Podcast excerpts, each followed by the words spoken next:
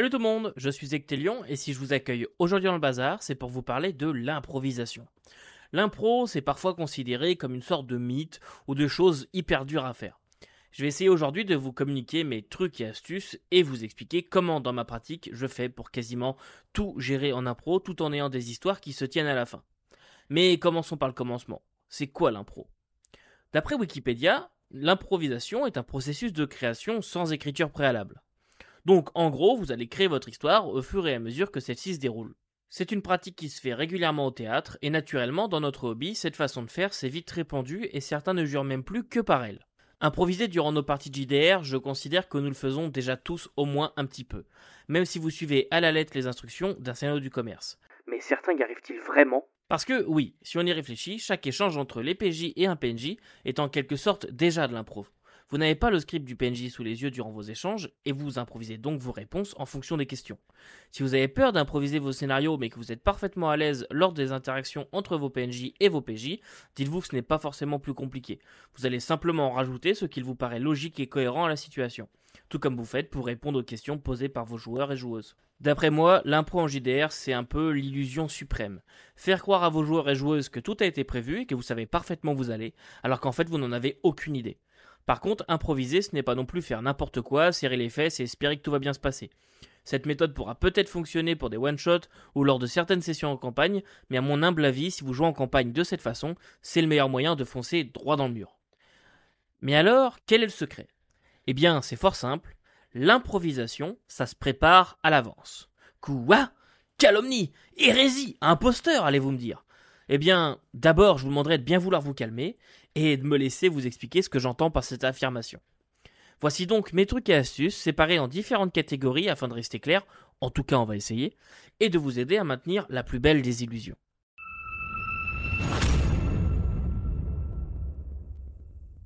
Mais avant de commencer avec un sujet précis, j'aimerais vous donner quelques trucs qui pourraient vous aider en général et pas que dans le domaine de l'impro. La première chose à faire, elle est toute bête.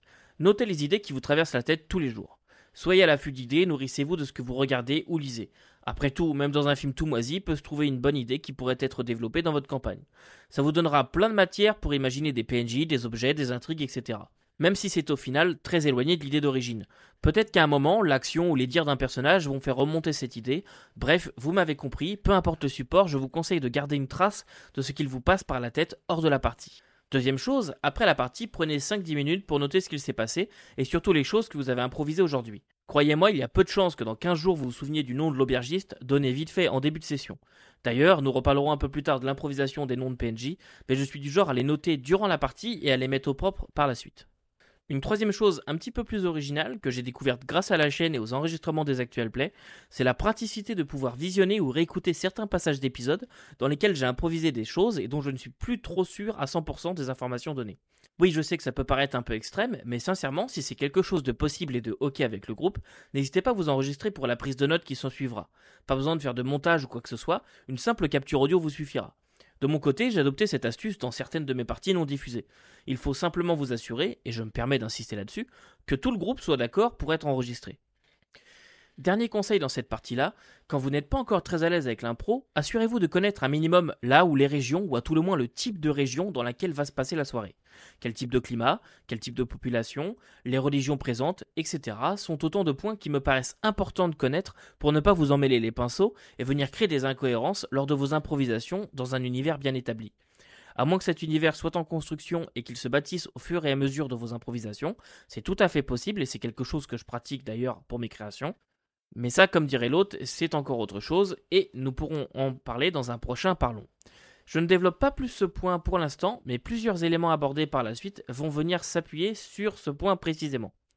Bon, voilà, avec ces quelques conseils de base, il me semble que notre périple peut commencer. Que diriez-vous donc de commencer par l'impro de ces maudits noms de PNJ que vos joueurs vous demanderont sans arrêt?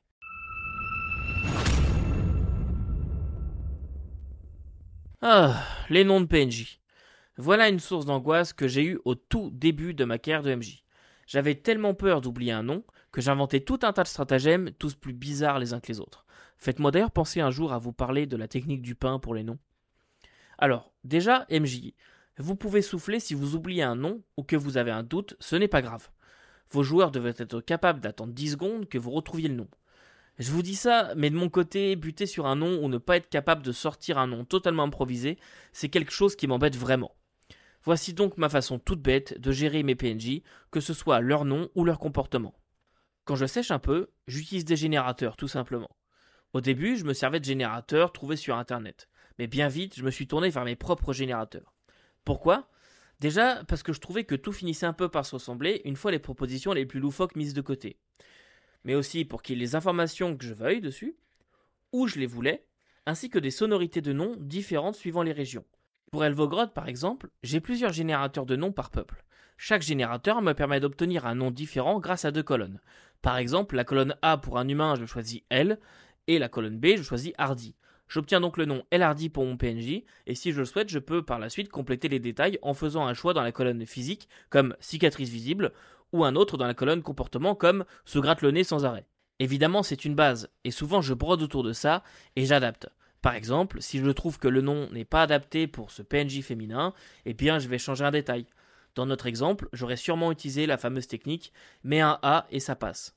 Donc, si j'avais voulu créer un PNJ féminin et que mon générateur m'aurait donné Elardi, elle se serait appelée Elarda, tout simplement. Et une chose importante pour moi, j'aime jouer dans des univers qui possèdent différentes régions, qui ont des cultures très différentes. J'ai donc plusieurs générateurs, et en fonction de la région dans laquelle nous jouons, je place la bonne feuille en haut de la pile. Ça sert aussi à ça de connaître la région dans laquelle vous allez jouer. En écrivant ce pavé, je me rends compte que vous pouvez avoir l'impression que c'est prise de tête et qu'il y a 50 étapes avant d'obtenir un nom, mais je vous assure que c'est quelque chose qui ne me prend pas plus que quelques secondes en partie. Passons maintenant au combat.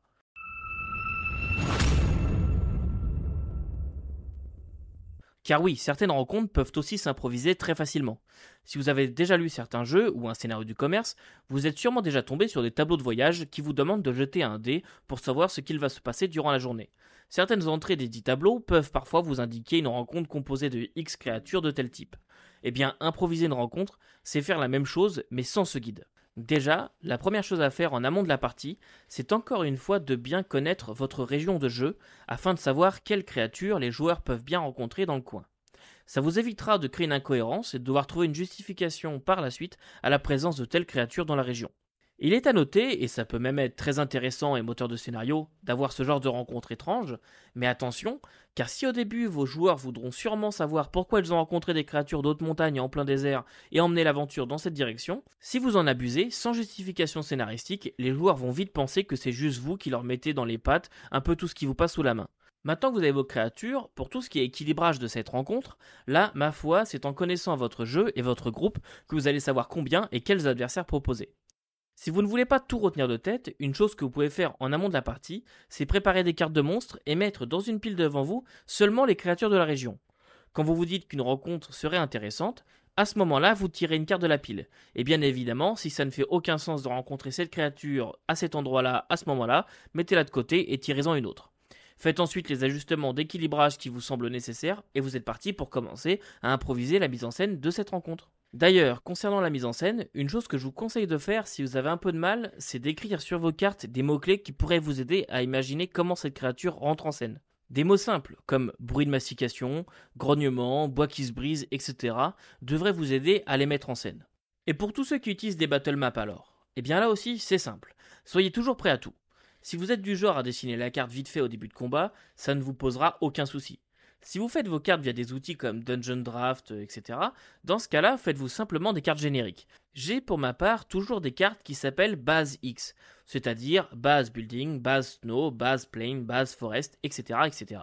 Ainsi, je prépare mes cartes exactes pour des rencontres prévues à l'avance, mais si rien n'est prévu, dans ce cas, j'aurai toujours une carte qui correspond au lieu de la rencontre sous la main.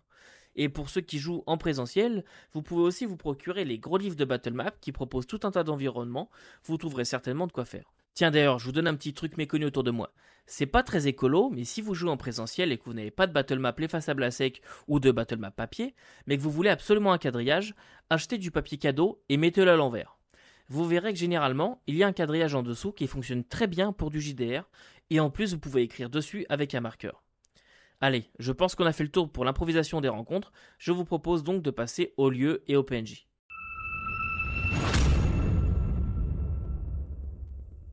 Ne s'est jamais retrouvé dans cette situation Vous avez tout préparé. Vous êtes sûr que vos joueurs quittent la ville ce soir. Mais en début de session, un des joueurs décide de se rendre dans une échoppe que vous n'aviez pas créée à l'avance. Pris sur le fait, vous ne faites pas la description du lieu et ne lui donnez pas de nom. Là encore, rien de grave. Mais selon moi, l'illusion s'en trouve un peu abîmée. Car votre monde vivant, à ce moment-là, s'est transformé en une bulle blanche. Je ne dis pas que chaque lieu doit être unique et décrit pendant cinq minutes, mais simplement dire au coin d'une ruelle, vous tombez sur une apothicairie surmontée d'un écriteau sur lequel est écrit Les bienfaits des lumas. La devanture est verte, et vous pouvez voir au travers de la vitrine pleine de traces de doigts des tas de décoctions, des potions, des herbes, ainsi qu'un renard empaillé. Ça a quand même, selon moi, un peu plus de gueule que de dire tu vas chez l'apothicaire, mais évidemment pas la peine de vous apesantir dix minutes sur vos descriptions ou de la refaire à chaque fois qu'ils y reviennent, au risque de plomber la partie. Tout est dans la nuance, mais ça c'est un autre sujet. Afin de pallier à ce souci, vous allez me trouver redondant, mais si vous avez une panne, générateur. J'avoue que j'utilise rarement des générateurs de lieux car en général ils me viennent naturellement. Mais il existe pas mal de suppléments vous permettant de générer ce genre de commerce de ville. Pour ma part, ce que je vous conseille, c'est d'utiliser un générateur de ville en ligne. Par exemple, Kassoun vous donne pour chaque ville qu'il a générée différents commerces avec leurs gérants, descriptions, particularités et même leurs cartes au cas où. Pour tout ce qui est improvisation de donjon maintenant. Là encore, si vous avez besoin, des générateurs comme Kassoun ou Watabu peuvent vous aider. Il vous suffira de peupler votre donjon avec vos créatures comme vu précédemment, même si je conseillerais l'improvisation totale de donjons à des gens qui ont déjà un petit peu plus l'habitude d'improviser parce qu'il y a beaucoup d'informations à gérer. D'un seul coup, vous devez vraiment faire preuve de beaucoup plus de description, être beaucoup plus proactif sur les habitants, ce qu'ils font là, etc. Donc, si jamais euh, vous faites beaucoup d'impro, c'est possible, mais je vous le déconseille si vous débutez. Et enfin, pour des lieux et rencontres pouvant être découverts au hasard en extérieur, là encore, connaître votre région va vous aider. Cette méthode se rapproche beaucoup du jeu en bac à sable dont nous reparlerons très certainement une prochaine fois. Mais une table de rencontre spécifique par région peut pallier votre manque d'inspiration. Si par exemple votre scénario se passe dans une région de plaine avec quelques forêts, une ville importante et dans laquelle vivait autrefois une civilisation aujourd'hui disparue, vous risquez fort d'avoir une table avec des entrées comme ruines, caravanes marchandes, patrouilles de garde, camps de bûcherons, etc. Il ne vous reste plus qu'à laisser le hasard décider ou choisir ce qu'ils vont trouver. Un peu comme pour les créatures, je vous conseille d'avoir des mots-clés associés aux différents types de lieux, mais cette fois mettez-y des mots-clés d'ambiance. C'est la combinaison d'un peu tout ça qui nous conduit à notre dernière partie, l'improvisation des intrigues.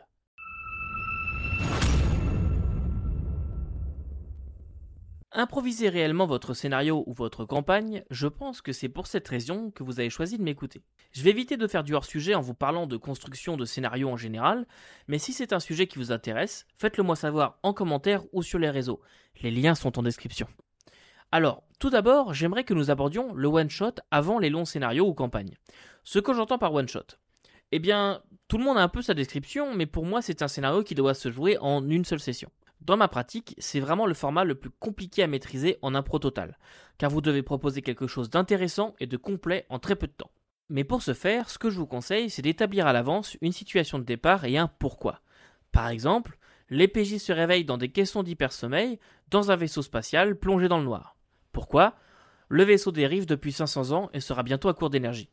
Et vous partez là-dessus. Comment faire pour remédier à la situation? Qui a coupé la lumière? Qui d'autre se trouve sur le vaisseau? Menace? Aucune idée, on verra ça en partie. C'est très dur pour moi de vous vulgariser ce qu'il se passe dans ces moments-là. Mais durant la partie, votre cerveau va comme se mettre en hyperactivité et va chercher par lui-même des connexions et explications. Il ne vous reste qu'à choisir une explication qui vous convient et à enchaîner là-dessus. Je vais essayer de vous synthétiser le cheminement de mon cerveau dans ces cas-là. Attention, je vous préviens, c'est le bordel. Ok, donc l'équipage se réveille. Il me faut un élément perturbateur rapidement. Lequel? Secousse, alarme ou menace Ok, menace. Alien ou équipage fou? Équipage fou. Deux individus rentrent en force et sautent sur les PJ. Pourquoi l'équipage est fou? Comment ont-ils survécu si longtemps? Pourquoi ne sont-ils pas rentrés avant? Etc. Et je déroule de cette façon jusqu'à ce que j'arrive à avoir une idée de ce qu'il se passe. Je sème des pistes pour la compréhension de l'histoire, et en fonction de l'heure et de l'avancée des joueurs et des joueuses, j'adapte le rythme et l'histoire. Croyez-moi, à la fin de la session, vous serez crevé tellement c'est demandant. Il est bien plus reposant de s'appuyer sur un scénario écrit à l'avance, même si souvent on est obligé de zapper des bouts et ça peut être frustrant. Concernant les scénarios à plus grande échelle ou des campagnes maintenant, plusieurs chemins s'offrent à vous. Soit vous partez sans objectif précis, et dans ce cas-là, vous faites simplement comme pour le one-shot, à la différence qu'à la fin de chaque session, En fonction de vos notes, des idées vont certainement surgir et vous allez concevoir toute votre intrigue petit à petit au fur et à mesure des séances. Deuxième solution, et honnêtement c'est celle que je vous conseille si vous n'avez pas trop l'habitude de l'impro, imaginez le début et la fin approximative de votre histoire, ainsi que des grandes étapes intermédiaires. Et faites vos impros en ayant conscience de devoir vous rendre d'étape intermédiaire en étape intermédiaire. Chose très importante à comprendre, c'est qu'en fonction des choix des PJ, vous allez avoir de plus en plus d'idées. Notez tout, et concevez votre histoire en fonction de ça. Vous allez vite vous rendre compte que vous allez naturellement créer d'autres sous-étapes à atteindre et toute votre intrigue sera de plus en plus précise au fur et à mesure que votre histoire avance. Durant les sessions en soi, une fois que j'ai mes étapes à atteindre, mon cerveau fait exactement la même chose que durant la one-shot et je m'appuie sur tout ce que je vous ai expliqué précédemment pour faire vivre de grandes aventures à mes joueurs et à mes joueuses. Allez, il serait peut-être temps de conclure si vous voulez bien.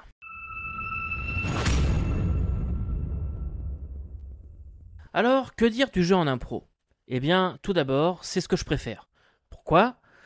Bah, ce type de narration me demande beaucoup moins de préparation et me cause moins de stress. Faire tourner un scénario du commerce est dans mon cas une vraie source de cheveux blancs. J'ai toujours peur d'oublier un élément essentiel du scénario et que ça devienne bloquant à un moment et je vais devoir voilà, rattraper le coup un peu comme je peux. Je pense que c'est aussi dû au fait qu'à l'époque où j'ai découvert le jeu de rôle, je n'avais pas accès à des scénarios tout faits. Et donc j'ai dû, dès mes débuts, inventer mes propres histoires, et j'en suis donc venu tout naturellement à l'impro petit à petit. Je rajouterais que le don de l'impro n'existe pas. Certains auront peut-être plus de facilité, c'est vrai, mais tout le monde peut y arriver. C'est quelque chose qui peut paraître exigeant au début, mais une fois dedans, ça viendra tout seul. Par contre, il est aussi possible que vous n'aimiez pas du tout, et il n'y a aucun mal à ça. Que puis-je vous dire de plus sur le sujet? Eh bien déjà, j'aimerais vous dire de vous faire confiance. Quand vous allez improviser, votre cerveau va faire tout seul une bonne partie du travail. Dans mon cas, c'est souvent plus dur de canaliser les idées que de les avoir. Ensuite, faire des erreurs de cohérence, des faux pas, de buter sur des noms, ça arrive à tout le monde et moi le premier. C'est pas grave, rassurez-vous. Le truc, c'est simplement d'essayer de mettre en place des outils qui vous aident. Nous sommes tous différents et certains outils sont adaptés aux uns et peuvent paraître abscons ou stupides aux autres. Donc, au début, essayez de mettre le doigt sur les choses qui vous causent problème, à vous, en partie, et trouvez ou concevez les outils qui vous permettront de corriger ces soucis. Un dernier conseil pour la route, soyez l'étude de vos joueurs. Ils et elles sont très souvent source de nombreuses bonnes idées lancées sur le ton de la rigolade. Si vous avez l'impression que ça pourrait être intéressant, notez cette idée dans un coin et qui sait, peut-être que ça ressortira plus tard. Voilà, je pense avoir parlé d'à peu près tout ce dont je voulais vous parler aujourd'hui. Si jamais vous voulez d'autres conseils ou informations, bah déjà, abonnez-vous, et ensuite, demandez-les moi et ça me fera plaisir de vous aider. Pour me joindre, vous avez plein de façons de le faire, dans les commentaires, via les réseaux sociaux, via Discord, etc. Et en attendant, n'oubliez pas que vous ne pouvez pas tout lire et tout faire jouer, mais vous pouvez toujours essayer. Salut